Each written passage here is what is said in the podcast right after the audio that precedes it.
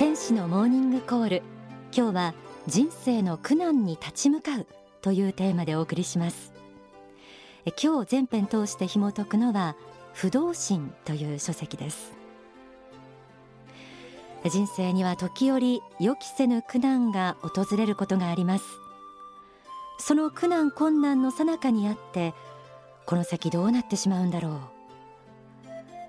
明日が不安でかといって誰にでも相談できるわけでもなく一人不安な時を過ごす。えもしあなたが今そんな状況ならこの仏法真理の言葉を送りたいと思います。眠れぬ夜はそう長くは続かないということです。3年も4年も眠れないという人はいません。それは一時期のことなのです。勝海舟は7年あるいは10年という周期で人生は変わっていく。したがって10年なら10年日陰でじっと耐えているとまた日が当たることもある。逆に現在は日が当たっていても10年経てば日陰になることもある。大きな運命の流れは10年以上は続かないと述べています。そう長くは続かないんです。一生続くわけではないんです。まずそう思ってみてください。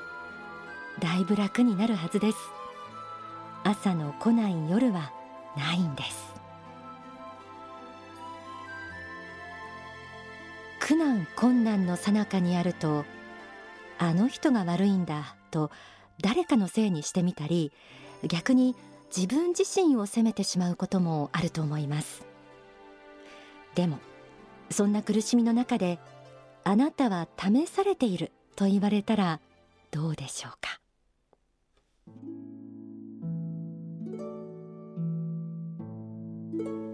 不遇な時に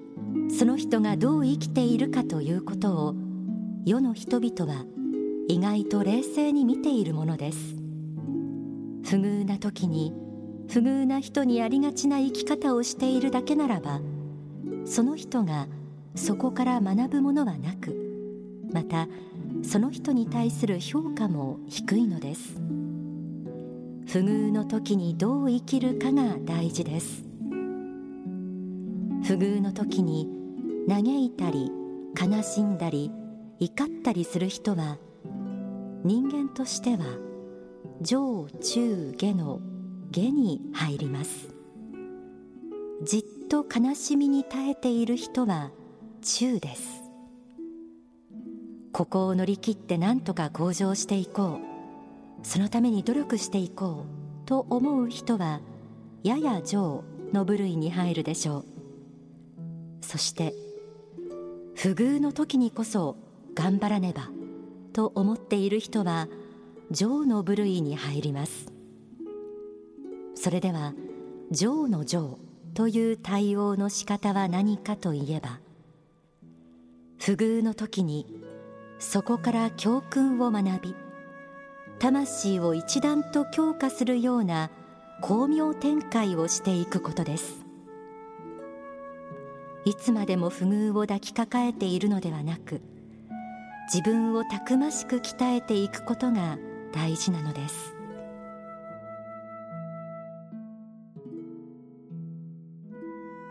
魂は体力と同じように鍛えがいのあるものです。苦しい時それを嘆くことは簡単です。でもそこから何も生まれないことも事実です。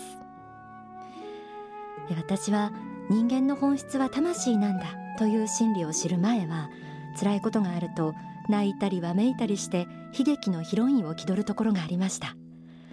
でもそれは魂レベルで見たら上中下の下ですから、まあ、言い換えれば十分に鍛える余地があるということでもありますよね、個人的には本当に辛いんだから我慢しないで泣いてもいいと思うんです。でもそれだけで止まっていてはいけません。自分の人生誰も変わってくれません。一歩でもいいから自分を前進させる。この歩みがあなたを浮上させる力になります。さあ泣き止んだらちょっと冷静になってみましょう。不動心を読んでみます。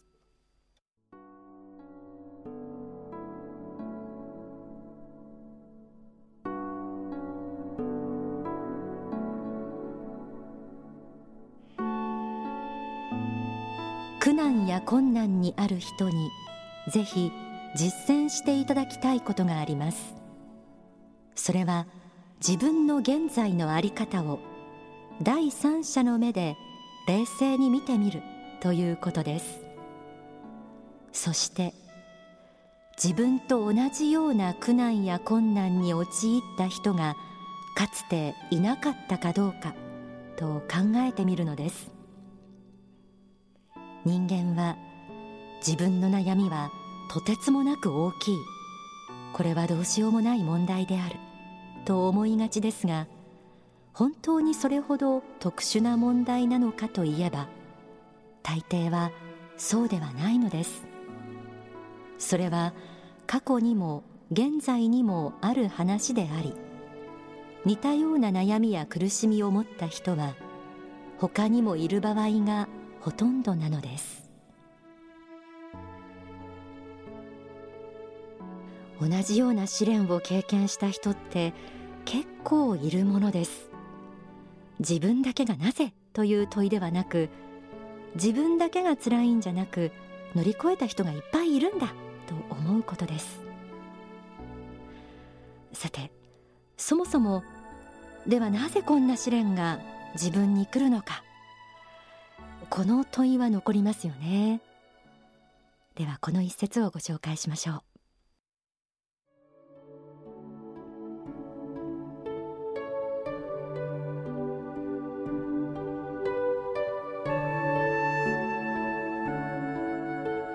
人生における嵐の渦中にあるとなぜ自分がこうした苦悩や災難の中にあるのかと思うものです。しかしその中にも何らかの学びがあることは事実です。またそれが人生の砥石であることも事実なのです。皆さんは平安な日々心穏やかな日々を欲するでしょうが人生を閉じるにあたって自分の一生を振り返ってみた時自分の人生が何の波風もない平凡で平坦なものであった場合それで満足でしょうか？いい人生だったと思って死んでいけるでしょうか？実は波乱万丈の中を切り抜けていく時魂は光り喜びが増えていくのです。苦難や困難と対決しているさなかは確かに大変ですがその中にいろいろな味わいがあります。そして人間が一回りも二回りも大きくなっていくわけです。このように人生というものは経験からどれだけ学べるかということを仏から宿題として与えられているのです。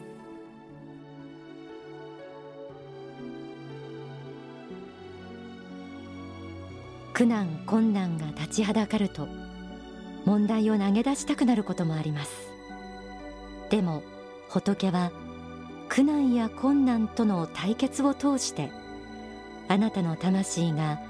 学びと喜びを増やしていくことを期待されています。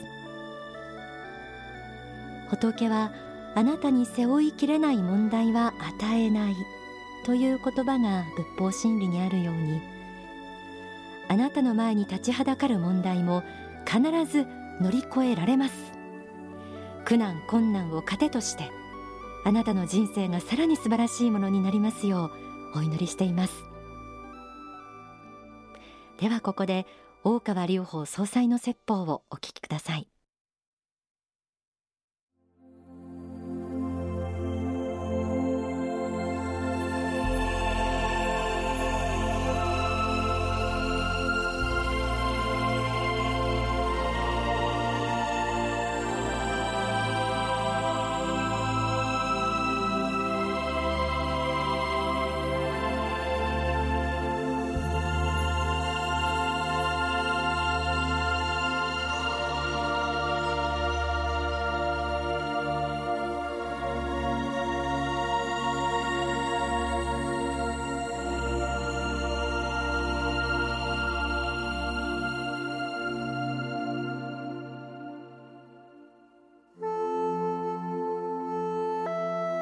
とにかく人生経験を豊富にさせるということが天正輪廻の計画なんです。だからこの計画の中から苦しみというものを全く抜き去って人生計画してみろと言ったらそれは難しいことですよ。で生まれたら自動的にずっと何の苦労もなくです。スーッと年を取っていて木が成長して果物でもなるようにスーッと成長して実りが出てそして羽に帰るだけという人生だったら一見ですね順風満帆なんですけれども実はこの世で得た宝が少ないんですよね。経験値というのがどうしても少ないものになっていくんですね。だからこの世に人間として生きている時はこれ悩みや苦しみ挫折と思うようなことをこんなもの避けたいとどうして自分がこんな人生の悲惨に遭わなきゃいけないんだと。もし自分が、菩薩や如来光の天使というような人間だったらこんな苦難に遭うはずがないと。もっともっとハッピーに生きれるはずなのにこんな悲惨な人生だというのはよっぽど呪われてるに違いないとか思うんですけどもそうじゃないんです。あの世とこの世は逆転なんです。あの世から見たらほうすごいですね。いろんなスリルがあるんですね。厳しい試練を受けてますねっていうのはあの世から見たらこの世に生まれる人生計画としては、魂のエリートなんですよね。ああすごい困難な問題と取り組んでるなとこれは力がつくだろうなというふうに見てるんですよね。それはちょうどいろんな遊具があるでしょ、ね、ジェットコースターから始まって、えー、怖い。大人から見たらとっても怖い体験がありますけど子供から見たらその怖い体験がとても面白いでしょ。ああいう感じなんですよね。だからそういう非常な異常体験みたいなのがですね楽しいんですね。スリルで楽しくてああよかったという感じなんですね。あそこに行かなきゃそういう経験はできない。家にいてはできないし学校でもできない、まあ、そういう経験ができるようにですねこの世に生まれて珍しい体験をするということもあるわけですね。中には犯罪に出会ってですね、まあ、殺されたりあるいは犯罪者に自分がなってしまうような経験になって人生の長い天生の間ではそれはあるわけですね。その中で深く、えー、勉強し、えー、悩んだり反省したりしなきゃいけないことだってある。で今回だけで見たらわからないこともあるんですね。過去のいろんな積み重ねから見たらそれで例えば自分はこんな犯罪に巻き込まれるようなあえー、勉強が残ってたのかなと。人生の問題集として、えー、犯罪遭遇例えば22歳とかですね。こういうのが入ってるんですね。あるいは病気体験44歳とかですね。一応人生の問題集の中にテーマが入ってるんですね。これをしなきゃいけない。ああるいは、えー、子供で苦しんだ人は今度は子供がないとどうなるかというような経験もするわけですよね、そういうこともしていろんな問題が人生の中に詰まっている。だから、えそれを苦しい苦しいと言わずにですね、え数学や英語の問題を解いているようにですねちょっと難しいけども歯応えがあるなと手応えがあるなと。でもこれ解くと楽しいなと1時間解いてるとなんか力がついたような気がするなと、まあ、こんな気持ちになっていかねばならないわけです。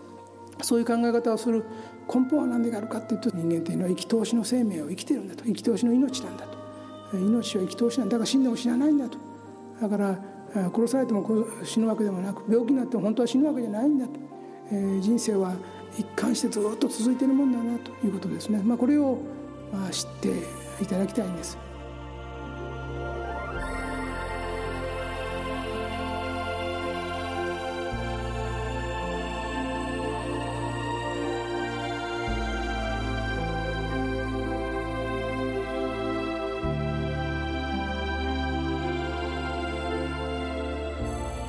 お聞きいただいた説法は書籍命の法に収められています。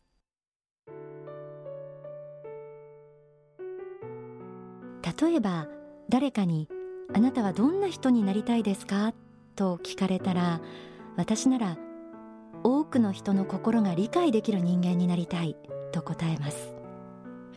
えもしかしたら生まれる前にそういう目標を定めてこの世に生まれたらそんな人間になれるように必要な試練が人生の折々に用意されてるんじゃないかなと思うんです。今お聞きいただいた説法の教えは本当に多くの人を救う教えだと心から思います。もし今苦難困難の最中にある人あるいは苦しんでいる人のそばにいる人ぜひこの教え思い出してください。